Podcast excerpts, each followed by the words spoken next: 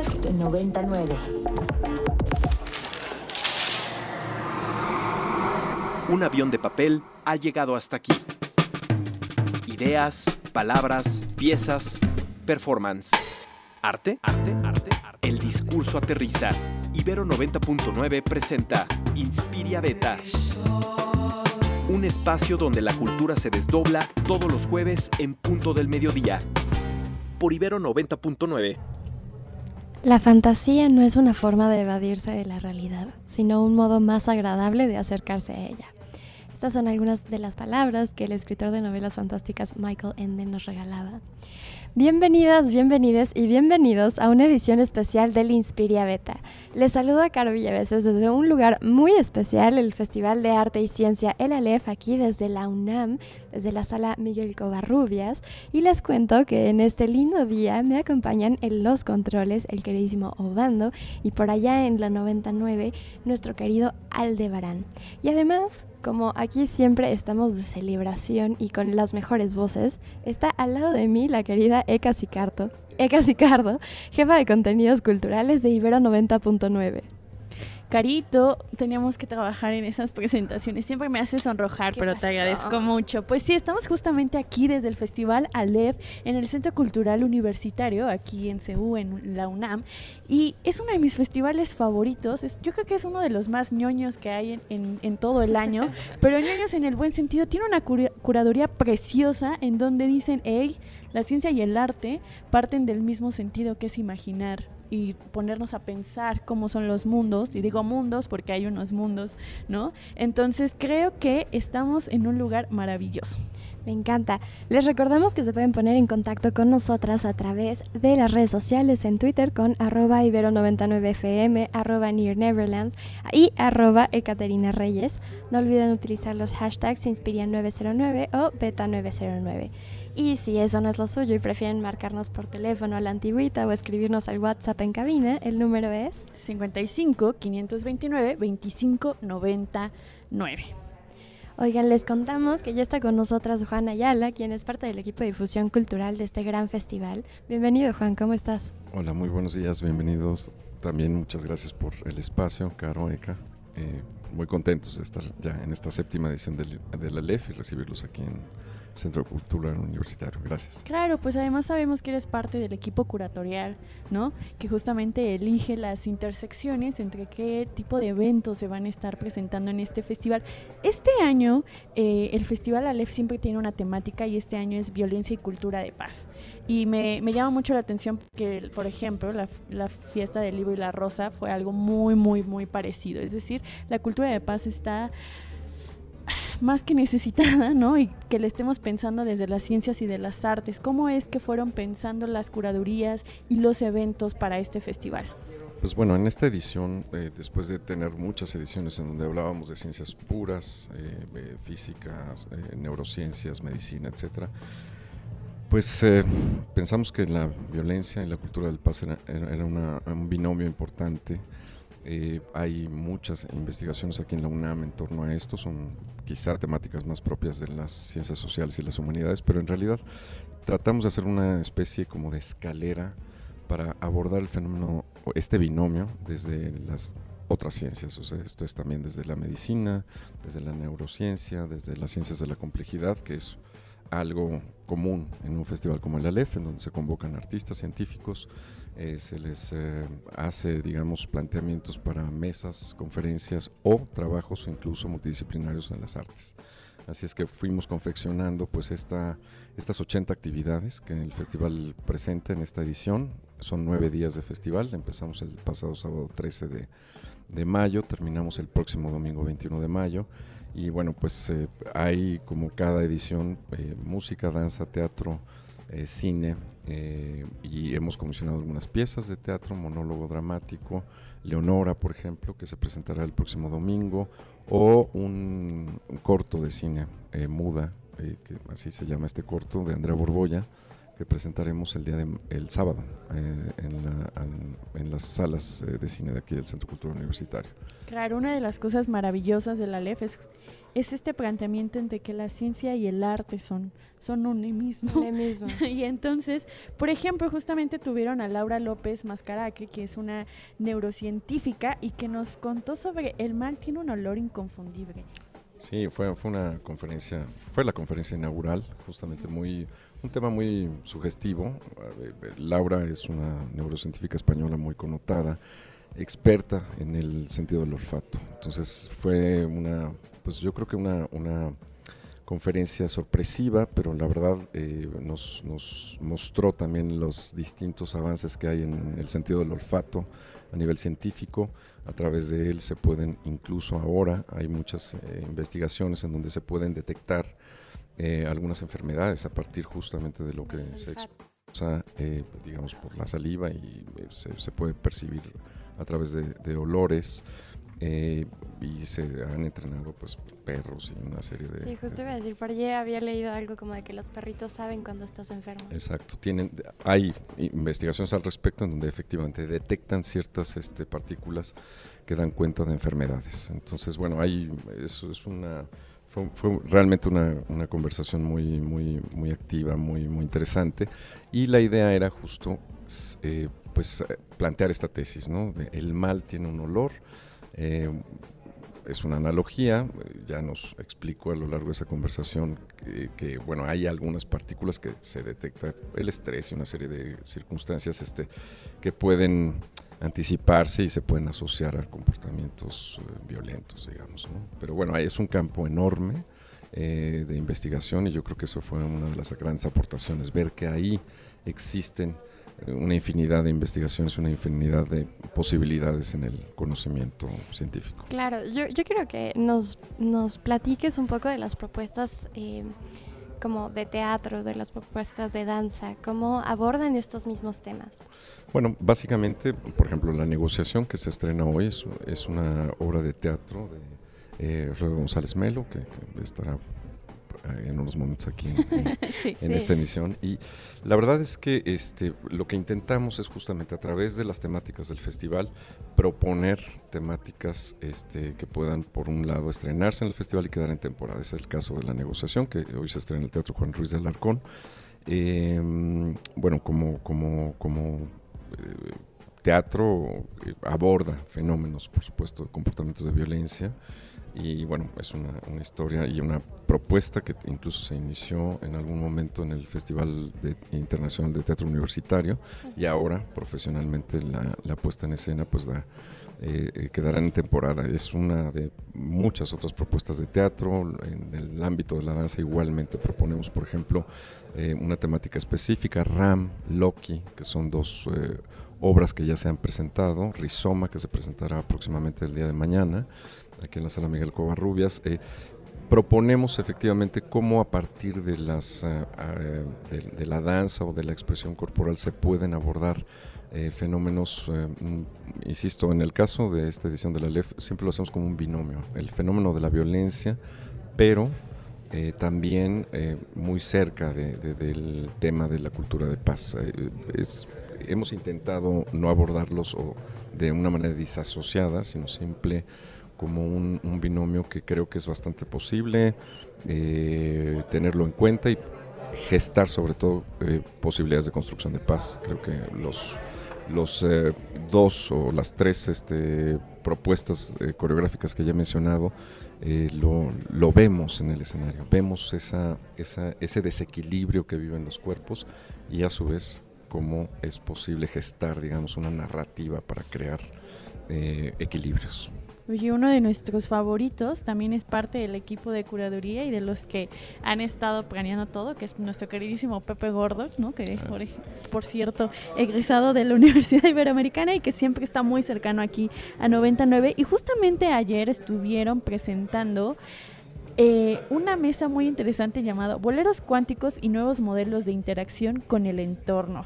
¿Puedes contarnos un poco de qué fue lo que se vio en esta mesa? Bueno, básicamente eh, participaron Gerardo, Gerardo Herrera eh, y Gaby, eh, bueno, porque son... Y Gabriela Frías. Gabriela Frías, que son parte de, pues son, son personas que están muy cerca del festival y que constantemente están este, proponiendo temáticas y dialogando. Entonces, bueno, ayer básicamente de lo que se trataba es justamente de cómo a partir de la física cuántica es posible eh, leer, digamos, una, una, narrativa asociada a lo que conocemos en el bolero, en donde efectivamente pues hay una serie de eh, em, desequilibrios o caos y cómo a partir del caos es posible encontrar eh, otros equilibrios que dan pauta a la vida, dan pauta, digamos, a, cómo los átomos eh, gestan eh, unidad y gestan posibilidades de energía y de vida por consecuencia. Entonces esas metáforas son muy, muy útiles y son pues sorprendentemente acordes con la realidad también, ¿no? Claro, y también, bueno, pensando un poquito ya en la estructura de un bolero, eh, es un tipo de canción que no se repite, sino que va evolucionando todo el tiempo y te cuenta una historia de principio a fin. Entonces es muy linda la analogía que se hace. Totalmente, y la sorpresa es esa, es como encontrar en esas eh, eh, expresiones poéticas o de una narrativa creativa, encontrar ecos en la realidad, en el funcionamiento más íntimo de la realidad. En este caso, pues fue a través de de, la física, como, como Gerardo y Gaby Frías este, pues, nos explicaron cómo, cómo, cómo se gestan estos, eh, estas unidades que dan eh, pauta a, equilibrios que nos permiten la vida en muchos claro. Oye, Juan, eh, ya pensando en un todo, ¿no? En una continuidad de este Festival Aleph edición 2023, ¿qué ha sido para ti un choque o, un, o una forma de recobrar la idea de cómo pensar la violencia a través de las artes? ¿Qué, has encontrado tú? Porque pues hacer la curaduría justo implica hacer estas conexiones y vínculos entre todas estas propuestas escénicas. Sí, yo, yo creo que, digo, la verdad es que cada edición del festival eh, nos ratifica, digamos, que el ámbito de la ciencia y el ámbito de las artes son eh, ámbito, maneras de aproximarse al conocimiento muy complementarias. Esto es, si bien la ciencia pues tiene sus propios métodos, sus propios eh, eh, aproximaciones y, manera, digamos, rigurosa de acercarse a los fenómenos, el arte abre otros espectros más intuitivos a partir de la creación, este, hay otros mecanismos eh, cerebrales con los cuales se, accede a, ciertas realidades que se quieren eh, presentar a través de una, de una actividad performática, por ejemplo, hablando de las artes escénicas.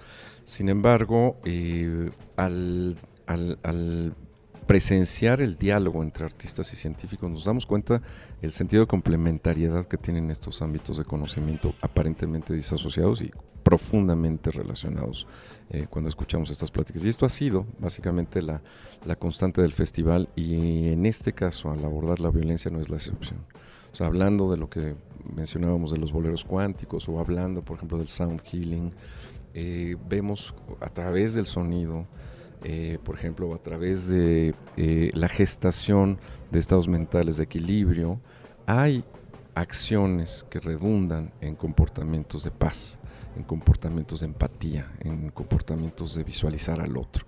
Entonces, em, yo creo que, bueno, en, muy resumidos términos, este, ha sido un aprendizaje muy, muy claro a lo largo de muchas de las actividades de, la LEF y creo que es una constante, insisto, que se ve eh, en la raíz misma de las intenciones del festival. O sea, vincular a, científicos, no necesariamente de, ciencias puras solamente, sino científicos sociales, humanistas, con artistas, siempre encontramos este binomio de complementariedad en la manera en que abordan los fenómenos a los que los convocamos a platicar pues es un gusto que en este mundo tan fragmentario y subespecializado en el que nos dicen que solo tenemos que ver las cosas desde un, desde un punto de vista, existan estos espacios que nos recuerdan que en realidad el conocimiento es de hacer vínculos, ¿no? Y que ahí es donde podemos encontrar otras soluciones imaginativas a nuestras realidades. Querísimo Juan, pues muchísimas gracias por acompañarnos y por contarnos un poquito de las cosas que sostienen al Festival Aleph, que es fundamental siempre hablar y saber con qué directrices están haciendo los festivales y así conocer su programación. Antes de que te nos vayas, tres o cuatro eventos que digas, no se pueden perder, así que vienen. bueno, mencionaba yo la negociación, esta obra de teatro, creo que, se estrena hoy, está en temporada aquí en el Teatro Juan Ruiz del Arcón. Yo creo que vamos a entrevistar en unos minutos. Creo que es una de las actividades imperdibles. Otra, yo creo que también la OFUNAM tendrá un programa realmente interesante este próximo fin de semana, en donde se tocará la séptima sinfonía de Shostakovich. Eh, eh, compositor ruso que justamente este, plantea esta obra en, términos, en, una época de guerra como protesta, digamos, a esta voluntad imperial que arrasa todo. Y en el programa también se contempla una obra de Valentín Silvestrov, Plegaria por Ucrania. Entonces, bueno, en un mismo programa convergen dos compositores que hoy sus... Uh, estados eh, están en guerra, pero bueno, eh, creo que hay un planteamiento ahí muy claro de, bueno, el arte está mucho más allá de los conflictos de orden político, aunque den cuenta de ellos. Y bueno, pues o creo que es. contrario, también se le ponen enfrente a los estados-nación diciéndole: Eres absurdo. Claramente. y deja de justificar la violencia, ¿no? Exactamente. Y bueno, y para cumplir con estas tres eh, recomendaciones, yo también plantearía eh, pues este concierto imperdible de eh, Cepro Music que estará el viernes en la sala Nesa, en donde se, es un ciclo que, cuyo foco es Ligeti por el aniversario, el centenario digamos de su, de su, de su nacimiento. Y la, la, la idea de este concierto es también abordar algunas de las obras más emblemáticas de de este compositor extraordinario y que bueno pues hay algunos elementos digamos en donde se habla del terror en, en, sus obras y creo que este concierto nos llevará en el ámbito de la música contemporánea a un espacio también extraordinario y de grandes sutilezas en la música. Así es que yo propondría esos tres eventos para los próximos días Así es, pues ya saben, vénganse al Centro Cultural Universitario. Vamos a estar diciendo algunos de los otros eventos que hay. Como bien nos cuenta, tan solo hay conversatorios con periodistas para poder ver la violencia en nuestros países en Latinoamérica, hay danza, hay teatro, hay literatura. Por ayer, ayer yo fui a una actividad increíble, ahorita les cuento. Pero ¿qué te parece, Carito? Sí, muchas gracias, Juan Ayala. Al contrario, este, muchas gracias, bienvenidos aquí al Centro Cultural Universitario. Consulten nuestras redes para la programación www.culturaunam.mx diagonal el Aleph. Ahí van a encontrar toda la programación que resta en estos próximos cuatro días, muy intensa. Sí, también si los quieren seguir en redes sociales, están como arroba festival El Aleph y Cultura UNAM. ¿Te parece si pasamos con una rolita? Adelante, Aldebarán. Gracias. Son las 12.24 y ustedes están escuchando el Inspiria Beta de Ibero 90.9. La canción que acabamos de escuchar es parte, parte del nuevo álbum de Thundercat y es una colaboración eh, que hace con Tame Impala en su álbum No More Lies. La canción se titula igualmente No More Lies y me encanta cómo empieza la canción, me parece una forma muy directa de, empezar. Le dice, le dice la persona, I'm sorry girl, didn't mean to drag you in my dreams. Discúlpame, chica, yo no, no quería jalarte hacia mis sueños. Qué sensual está eso. sí, está muy interesante esto. Y, bueno, también como las formas en las que las canciones se relacionan con las personas, ¿no? Creo que es una buena pick-up line. Así de que, oye, te encontré en mi sueño, pero de, de una forma diferente, no sé. No lo sé, luego eso es medio acosado. Sí, pero... Sí, pero es una forma linda de decirlo en una canción, no directamente, no lo hagan personas.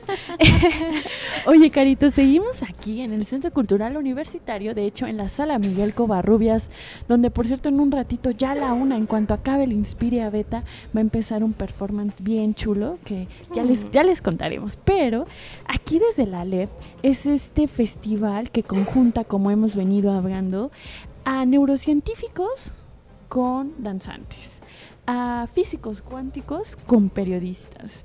Y está aquí con nosotras justamente pues un dramaturgo, escritor, director, está Flavio González Mello, quien el día de hoy pues va justamente a estrenar aquí en el Aleph La negociación, una obra que fue escrita y dirigida por él. Bienvenido Flavio, ¿cómo estás? Bien, gracias, muchas gracias. Pues a ver, la negociación está inserta en este Aleph que justamente tiene como tema violencia y cultura de paz. Es una obra que tiene que ver como un conflicto, o sea, digamos, la historia medular es un divorcio, ¿no? Y todos los conflictos violentos y cuestiones de relaciones de poder que se están jalando ahí. Cuéntanos cómo es que este, este asunto que podría parecer íntimo o particular, ¿no? Encerrado en el hogar, se relaciona justamente como con un, con un universo más macro de violencia. Bueno, justamente como, como lo mencionas, digamos, el, el tema principal es la violencia al interior de los núcleos familiares y del un modo cómo somos capaces de perpetuar incluso las relaciones conflictivas y violentas aún después de separarnos de alguien, ¿no? O sea, hay, hay, una especie de tendencia, yo diría casi como adictiva, a encontrar nuevas formas de seguir relacionándose con el otro después de un divorcio o de una separación, para este, justamente seguir replicando esas dinámicas eh, de agresión. En este caso, el catalizador de la historia es eh, una pareja que no se ha hablado durante cinco años, después de un divorcio tormentoso y violento, eh, y solo se ha comunicado a través del hijo adolescente. Y cuando empieza la obra, el hijo acaba de ser secuestrado. Entonces, eso los obliga a sentarse, a tratar de encontrar la manera pues de negociar. Para eso contratan al tercer personaje de esta obra, que es el negociador y el negociador va a tener, por un lado, que negociar con los secuestradores que están allá afuera, en este contexto de violencia que todos conocemos y que es tremendo de estos últimos años y que es más la temática del Aleph. Pero también tiene que sentar a la expareja a negociar entre sí para ver pues quién va a pagar, cuánto van a pagar y de alguna manera eso motiva que puedan hablar de las cosas que se quedaron pendientes en su divorcio. Entonces, en esas dos pistas paralelas de violencia, pero también de diálogo, es que eh, se desarrolla la obra. Claro, eh, una de, las premisas principales en la que sale el anuncio dice, negociar con un ex puede ser más difícil que negociar con una banda de secuestradores. Y yo quería preguntarte, Flavio, ¿dónde o, qué momento eh, tú dijiste, voy a escribir esta obra? O sea, ¿de dónde surgió? Mira, los, los procesos son muy largos, de veras son geológicos, pues, o sea, uno se puede remontar y yo digo, claro, yo recuerdo este divorcio que me tocó ver de niño, de personas cercanas, de familiares, etcétera, y cómo me impresionaba la manera en la que aún divorciados seguían, seguían, seguían en una dinámica de enganchamiento y cosas así. Pero pues la verdad es que entonces durante prácticamente la vida de uno a veces se, van eh, como asentando ciertos temas, pero desde luego el momento en el que cuajó fue pues eh, eh, en uno de estos picos de violencia que nuestra realidad nos ofrece, pues antes era cada tantos años, ahora es como diario, ¿no? Entonces, este, pues de pronto como, como imaginar, eh, digamos, yo, yo, yo había sido padre, tenía hijos pequeños, y entre las muchas miedos que desarrolla uno como papá, pues desde luego es cómo van a salir, cómo van a este, ir a una fiesta, cómo, cómo van a ir con, caminando, ¿no? Las cosas que yo hacía de niño, que era salir a jugar a la calle y decir, ¿cómo va a hacerlo mi hijo en este contexto? Y claro, ese fue el, catalizador para, para que las dos cosas se unieran e imaginar un poco esta historia, ¿no? Uf, lo que estás diciendo me parece importante en el sentido de que la violencia interrumpe la vida cotidiana de todos, ¿no? Es decir, irrumpe y corrompe las posibilidades de vivir, ¿no? Y eso a veces de formas tremendamente catastróficas como es el asesinato, la desaparición, pero incluso cuando no son a ese grado de violencia, paran y detienen las posibilidades del desarrollo, ¿no? Y, yo me queda muy claro con esto de que a mí sí me tocó ser niña encerrada en un departamento porque cómo vas a salir a la calle a jugar, ¿no? Entonces, mientras mis padres recuerdan así de yo me iba al campo a acampar y no sé qué, ¿no? Me subía a los árboles. ¿no? Y, y, y parecen cosas sutiles, pero realmente la violencia reconfigura las formas en las que podemos vivir. Y ahora que estoy pensando, me parece increíble pensar que los conflictos internos en casa se relacionan con las violencias de afuera. Y es que querida Carito, creo que un poco de lo que ha hecho el patriarcado, ¿no? es decir, que las violencias de casa no son importantes. Sobre todo porque quienes más las sufren son las mujeres y las infancias, ¿no? Y entonces en ese caso, pues es lo normal. y que las verdaderamente importantes son las de afuera, pero en realidad unas se comunican con las otras. Es el ejercicio de poder de unos cuerpos que oprimen a otros, ¿no? Entonces, querido Fabio, ¿cómo es que tú justamente hiciste esta relación de pensar en un secuestro, pero pensar también en las violencias que se ejercen cuando estamos en una pareja? Como un secuestro a lo íntimo también. Sí, claro, es que de alguna manera, por un lado es un espejo, es un reflejo, es este, lo de afuera se vuelve a veces una metáfora de lo de adentro, pero también hay una conexión muy concreta y real que es la que estás diciendo, o sea, vivir en un contexto no te puedes aislar y decir, ya crucé el umbral de mi puerta y ahora estoy a salvo. Eh, son cosas que permean. La violencia, desde luego, está, eh, se infiltra y estamos tan rodeados de un, clima de violencia que es, creo yo, un poco inevitable, que es algo de eso eh, se, se, termine manifestando. Ahora, la, violencia de la que trata sobre todo la obra, que es al interior de la pareja, es previa a este contexto. Este contexto lo que hace es potenciarla. ¿no? En esa misma infancia donde yo salía a la calle, atestiguaba divorcios así como el que la obra eh, retrata. Lo fácil que se vuelvan hiperviolentos las, las cuestiones. Ahora, no estamos hablando de una violencia, y eso sí, digamos, este, normalmente pensamos violencia al interior de la familia y pensamos en violencia física contra la mujer, golpeadas, etcétera. Estamos hablando de la violencia que a veces es una violencia igual de, tremenda y a veces peor, que es la violencia verbal, o sea, lo que uno le dice a la persona con la que vive todos los días, que es tu pareja y tu hijo, ¿no? Las palabras también tienen su filo. Las palabras y lo que eso puede provocar y cómo puede dejar una huella que a veces puede durar 10, 15, 20 años y la persona todavía se acuerda del día que me dijiste, este, ese es el ámbito, digamos, en el que, de, de esas cosas es de las que habla esta, esta pareja, ¿no? Este, a raíz de que, de que secuestran a su hijo.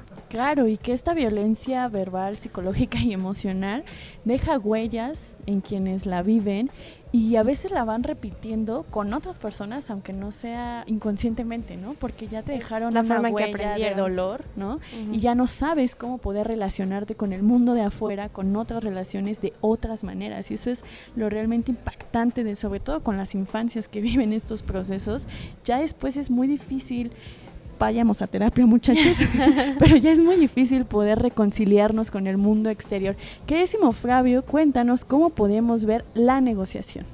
La negociación se presenta a partir de hoy, eh, se estrena en el marco del Festival Aleph, pero va a continuar hasta el primero de julio, de jueves a domingo, jueves, viernes y sábado a las 7 de la noche y domingos a las 6 de la tarde en el Teatro Juan Ruiz del Arcón del Centro Cultural Universitario junto a la sala Nezahualcóyotl y todos estos hermosísimos recintos culturales que tiene la UNAM. Realmente ese teatro eh, me ha tocado la suerte, enorme fortuna de poder haber hecho otros trabajos ahí. Para mí es el teatro que yo quiero más en este país. La verdad es un teatro increíble el Teatro Juan Ruiz y es un privilegio poder estar Ahí los jueves además tenemos este, la oportunidad de ofrecer esta, esta promoción de los jueves al teatro donde el boleto cuesta 30 pesos. Increíble. Entonces realmente no venir es porque no es porque sea caro el teatro, sino porque pues no tienen ganas y también se vale, ¿no? Pero si tienen ganas, pues por 30 pesos creo que no ves ni una película, creo que ni siquiera la puedes rentar, ¿no? En una plataforma.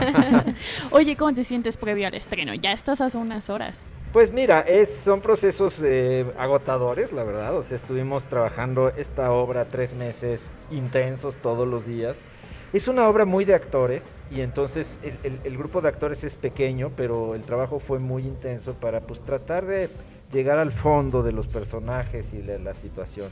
Así es que uno llega al estreno y pues no sabes, ¿no? O sea, todos hemos hecho eh, nuestro mejor esfuerzo y ahora pues le tocará al público ver, opinar. Eh, sé que es una obra que puede eh, suscitar polémica por los temas que toca, pero bueno, también de eso se trata, ¿no? De generar discusión y de poder este, poner sobre el escenario los, los problemas que, que, nos afectan y reflexionar sobre ellos. Eso.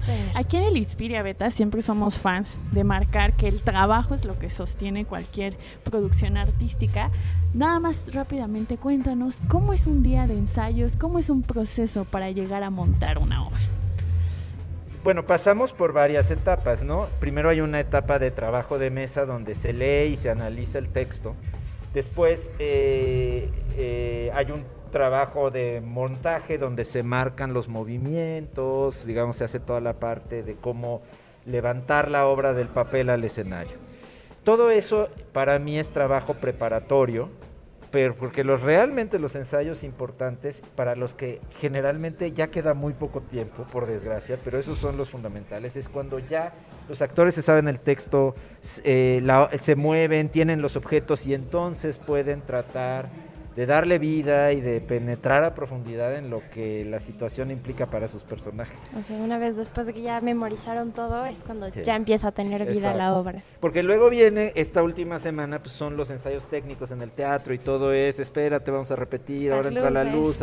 Y ahí, la verdad, entonces realmente el, trabajo muy, muy sabroso, pues, de, de actuación es cuando todo está, pero todavía no entramos a la locura del teatro y todo esto desde luego para los actores se continúa en las funciones. Para mí como director les doy notas, vengo a las funciones, les digo, pero para mí mi trabajo ya terminó, ¿no? Sí, nos platicabas hace rato que ya ahorita modo zen.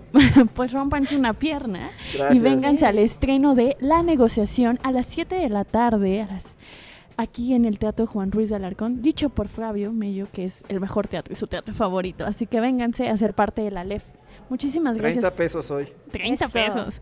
Muchísimas gracias, Fabio, por habernos acompañado aquí en el Inspiria Beta desde la LEF. Gracias. ¿Les parece que vayamos al corte de media? Vámonos, carito. Eso. Una pausa para bailar bajo la lluvia y regresamos a Inspiria Beta por Ibero 90.9. Pero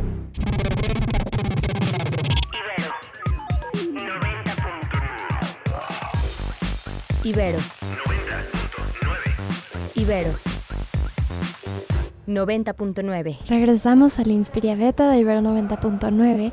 La canción que acaban de escuchar se titula Sugar Rush, eh, que es como esta hiperactividad que te da después de comer mucho azúcar y es cortesía del el álbum Good Lies de Overmono, eh, pues que es una banda formada por Tom y Ed Russell, que son hermanos. Y bueno, este es su álbum debut, donde demuestran cómo su familiaridad sumada a su probablemente ya de muchos años talento individual como productores, los coloca para un proyecto bastante interesante en cuanto a la escena electrónica de Reino Unido. Y bueno, ya saben que si les gustó esta rola, pueden escuchar todo el álbum completo, platicado, desmenuzado, el domingo a las 9 pm. No sé quién va a estar en este extracto de que tú sabes quién lo va a presentar. Aquí el jovenazo Obando. Ay, míralo. Esa sonrisita, esa sonrisita de... Yo, yo, yo que sí. Súper, pues ya saben que el domingo de bajón se acaba con el extracto a las 9 pm por Ibero 90.9.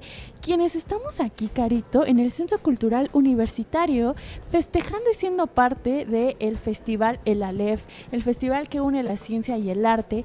Y tan solo en un, en un ratito, ya en unos 15 minutos, va a empezar un performance y una conferencia con una de las personalidades del arte contemporáneo y del performance más importantes, híjole, yo creo que desde los ochentas, pero digamos ya, ya más, más recio desde los noventas, que es Guillermo Gómez Peña y La Pocha Nostra. Eh, Guillermo Gómez Peña es, digamos, su es el artista particular, ¿no? Y La Pocha Nostra es su colectivo, ¿no? Que nació en el 93, si no me estoy equivocando, en Los Ángeles, en Estados Unidos. Este hombre es increíble, ¿no? Es, me encanta porque corrompe toda la pureza de lo que son las identidades, ¿no? Se pelea con el Estado-Nación, pero desde el cuerpo, ¿no? No nada más desde el discurso, que está muy chulo y también es muy importante, pero desde evocar el cuerpo me encanta esta estética que construye de ponerse un penacho, pero un, eh, un chaleco antibalas, pero... Eh, hacer cosas con las banderas, ¿no? Eh, este es un artista totalmente fronterizo, justamente aunque nació en la Ciudad de México, se fue a los Estados Unidos en su juventud y él me dijo algo súper poderoso para entrevista para 99, que era como déjame recordarlo, no lo voy a citar tal cual, amigues, no me funciona así la memoria, pero paráfrasis, esta idea de me di cuenta que pelear en el cuerpo a través del performance era decirle a los estados-nación que sus fronteras dejaban a millones huérfanos y que nos negaban a muchas personas, incluyéndome a mí, ¿no? Algo así, amigues, porque no me pidan esa actitud, pero pueden encontrar justamente la entrevista completa en ibero99.fm que la publicamos ayer. ayer. Pero alguna de las discusiones que más me gustó de charlar con Guillermo Gómez Peña fue la del museo. Cuenta, ¿qué pasó en el museo? Bueno, a ver, es que el museo, pues tú lo sabes también, Carito, es la, perdón, es la institución insignia. Que es la entidad insignia. Un poco que nació con el colonialismo, ¿no? aunque aunque por supuesto que hay instituciones museísticas que se están peleando con eso, hay que decirlo que es una institución que nació con el colonialismo justamente para poder proyectar los objetos y recursos extraídos de las potencias coloniales de sus colonias, ¿no? Ese fue al menos en principio el nacimiento del museo, pero lamentablemente creo que se siguen repitiendo ciertas prácticas, ¿no? De exotizar, a, a, la otredad, ¿no? Y la otredad es una cosa bien complicada porque ¿quiénes son los otros? Claro, al, ponerlos detrás de una vitrina y separarte, ¿no? De, estas otras personas, estos otros eh, seres que estás viendo y, decir como, ah, estamos lejos, no, no somos parte de lo mismo. Claro. Y, y esto es bien interesante porque ahora el museo justamente, eh, por ahí se nos escucha un ay, eh, el, museo justamente es, un, una, es una institución que, que se está peleando con eso, ¿no? Y ahora está intentando luchar contra toda esta carga que está teniendo. Y de hecho es un día interesante para hablar de eso, porque hoy es 18 de mayo y es el Día Internacional de los Museos. Mm. Y Gómez Peña, exacto, polémica. Y Gómez Peña en el 2021, en plena pandemia, escribió una, una pieza llamada Carta para el Museo del Futuro. Y era una serie de exigencias de observar justamente al museo como una institución más bien que apreciara y cobijara las contradicciones, que dejara de creer en las identidades puristas, ¿no? Y que más bien se planteara como un espacio de encuentro para la imaginación. Pero ¿qué te parece si vamos a escuchar un pequeño, un pequeñito extracto sobre esta discusión del museo para que podamos y se les antoje venir al performance que va a tener la Pocha Nostra a la una de la tarde aquí en la sala Miguel Covarrubias. Adelante.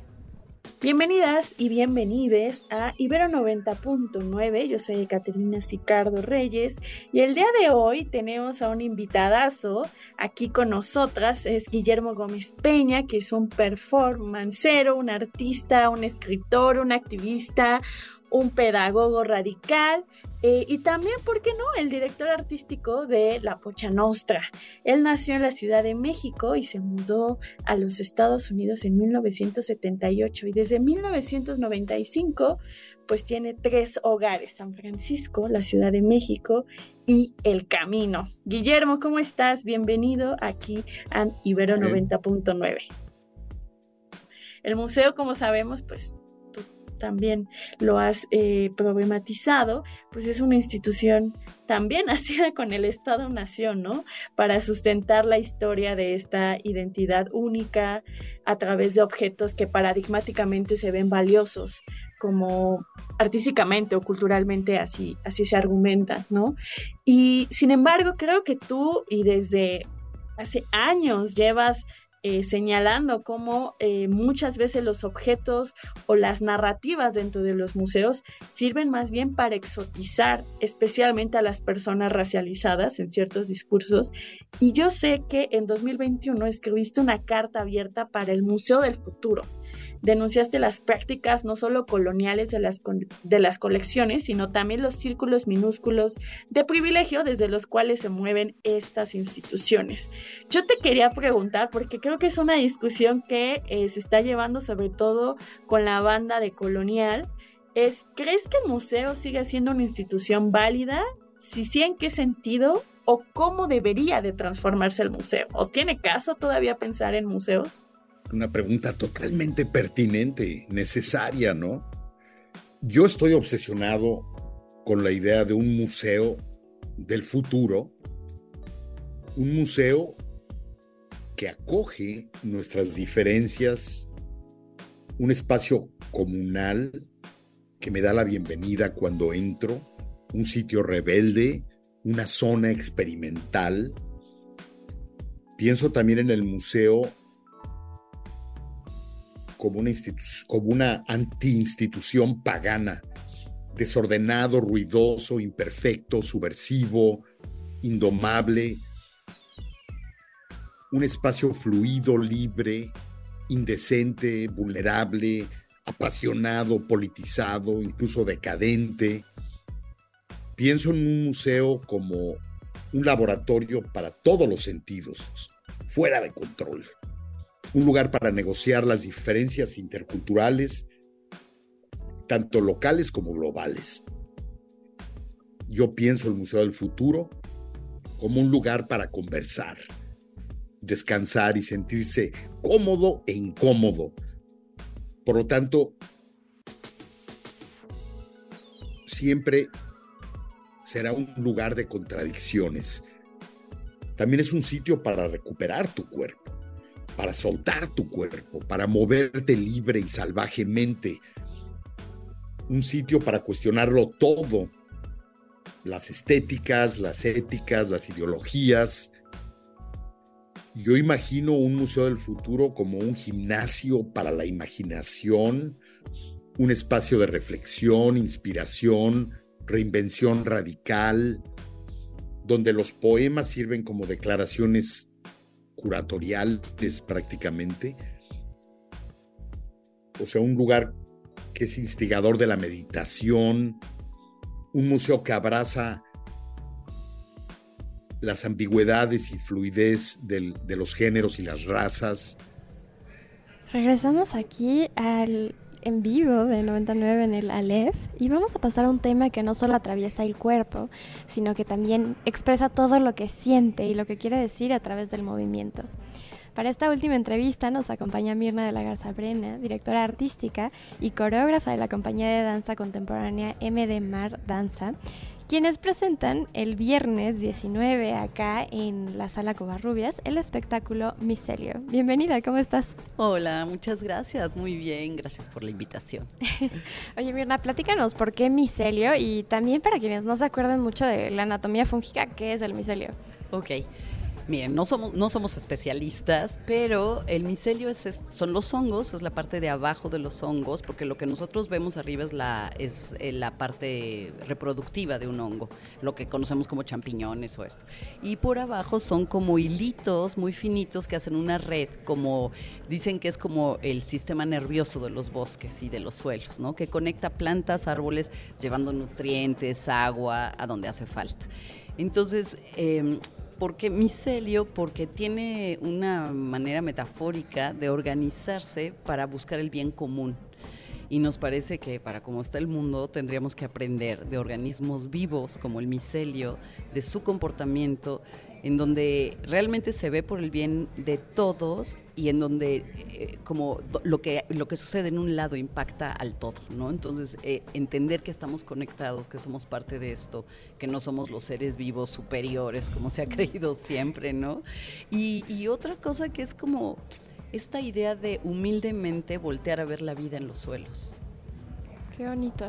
Y bueno, también platícanos un poco cómo pasas de esta idea de, ver la vida por, por, los suelos y de, de inspirarte de, la naturaleza hacia la danza? O sea, ¿cómo empieza? ¿Cómo le dices a las personas, eh, yo quiero una composición musical para esto? O sea, les mandas una coreografía ya hecha, les platicas, ¿cómo funciona? Mira, en este caso yo, a ver, por partes, ¿cómo paso de la, de la, naturaleza a la danza? En realidad yo tenía una pregunta detonadora, estaba yo como preocupada, bueno, como todos estamos, ¿no? Que el mundo se está cayendo a pedazos. Sí, ansiosos. Y entonces yo decía, es que la manera en la que te relacionas con los otros necesariamente tiene que tener un impacto en el ambiente, ¿no? Y eso era una pregunta de investigación, que, la pregunta es, ¿de qué manera eh, de qué manera procuras el vínculo que te conecta con los demás seres vivos y con el planeta. Y esa pregunta detonadora empezó siendo así y empecé yo como a decir, es que sí, es que tiene que ser algo que nos conecte. ¿Por qué perdemos esta idea de que estamos todos conectados? A ver, si respiramos el mismo aire, ¿por qué creemos que no estamos conectados? ¿no? O sea, lo que yo respiro aquí lo están respirando ustedes y tiene, eh, o sea, es parte de la atmósfera en China incluida, ¿no? Entonces, como esta idea, por un lado, ¿no? Entonces, una de mis bailarinas, Mónica Rueda, me dijo, estás hablando del micelio. Y yo así, estoy hablando del micelio. y ella fue la que empezó como, a, bueno, ella fue la que nos metió esa idea. Yo, en realidad, al principio se llamaba quilt, pensando en estas colchas que, que son diferentes, pero parches, que las mujeres se sentaban a armar a través de los parches y era claro, como del algo muy patchwork, ¿no? Exacto, y que, y que hacían un todo, ¿no? Una gran cobija a partir de pequeñas aportaciones, ¿no? Y pequeñas ideas. Entonces, después vimos que no, que era mucho más grande que eso, que era el micelio, y entonces aprender de- del comportamiento del micelio nos llevaba a proponer maneras mucho más ecosocialmente conscientes, ¿no? Entonces, poquito a poco fuimos así, luego nos acercamos al, bueno, yo tengo una muy, una gran amiga que es especialista en suelos y me dijo, no, no, te voy a presentar un especialista en hongos y te vas a enloquecer. Y nos presentó a la doctora Pilar Ortega del Instituto de, Geología de la UNAM, que, que restauró el Geopedregal. Y entonces ella nos asesoró, nos llevó los micelios vivos y ahí yo me enamoré del micelio. Cuando lo pude ver, tocar, oler, vi lo fino que era y cómo se le quedaba el agüita. Y, o sea, es súper tierno y es súper fuerte a la vez. Entonces tiene estas dualidades que, que a mí en la danza me gustan muchísimo porque te proponen formas este, y también texturas, ¿no? Entonces, bueno, pues así. Y la otra pregunta de la música, de cómo la hacemos, yo llevo trabajando con el señor González 30 años, o sea, es así, mi músico compositor, y hemos trabajado de diversas maneras. A veces o casi siempre yo le cuento una idea abstracta, abstracta así de es que necesito una música verde o menos agudo, o no picudo, o sea, muy abstracto, pero me entiende todo. Y esta vez arrancamos juntos, o sea, el proceso fue de cero, yo contándole del micelio y, de qué escenas quería hacer y qué, y qué iba en cada una y así. Y compuso una música que de verdad les invito a escucharla porque es un sueño. Y hay una composición, tengo músicos en vivo, una composición de Juan Cristóbal Pérez Grobet, un, un contrabajista, y, y él está tocando esa, él compuso esa parte, ¿no? Y toda la, la demás parte es del señor González. Qué emocionante. Oye, platícanos, ¿cuándo podemos ver Micelio y hasta cuándo? Pues estrenamos mañana, 19 de, de mayo, aquí en la Sala Miguel Covarrubias a las 8 de la noche y el sábado, 20 de mayo, a las 7 de la noche, también en la Covarrubias. Y después de eso tendremos otras funciones, pero hasta agosto. Ok, pues muchísimas gracias por venir y platicar con nosotras de, de un proceso creativo que la verdad no nos hubiéramos imaginado, ¿no? O sea, como que pensamos que a veces estamos muy lejos si hablamos de danza o de arte, por ejemplo, de los hongos o de la naturaleza. Y me parece muy interesante cómo lo platicas y cómo eso también te propone formas y movimientos. Sí, exacto. Sí, hay muchas, o sea, todas las líneas y texturas y hasta sonidos, ¿no? Porque tú ves algo así y, y se te ocurre que suena, "Ih", ¿no? Sí, muy kinestésica la sí, cosa. Sí, sí, sí. Pues muchas gracias a ustedes por la entrevista. A Mm. ti. Bueno, ya saben, si quieren asistir, pueden venir el, hoy, no, el viernes y el sábado, Sí. 20 a las 8 pm. Así es, pues solamente en el Festival Aleph escucharíamos que una geóloga y una experta en hongos se unió con una coreógrafa y un músico para poder crear una pieza dancística que nos abre y nos diga, pues que nos invite a ser antiespecistas, que nos haga, que nos haga cuestionarnos la, nuestra antropoceno, ¿no? Muy cañón que tenemos y que nos invite justamente a reflexionar a través de lo más importante que tenemos, Carito, que es nuestra cuerpa. Claro que sí. Queridos, escuchas, el tiempo ha volado como avioncito de papel y pues es momento de despedirnos, pero muchísimas gracias a todo el equipo de 99 para hacer este programa posible. Nosotras fuimos Caro Villaveses y Eka Sicardo y desde este Centro Cultural Universitario de la UNAM les mandamos un abrazo sonoro.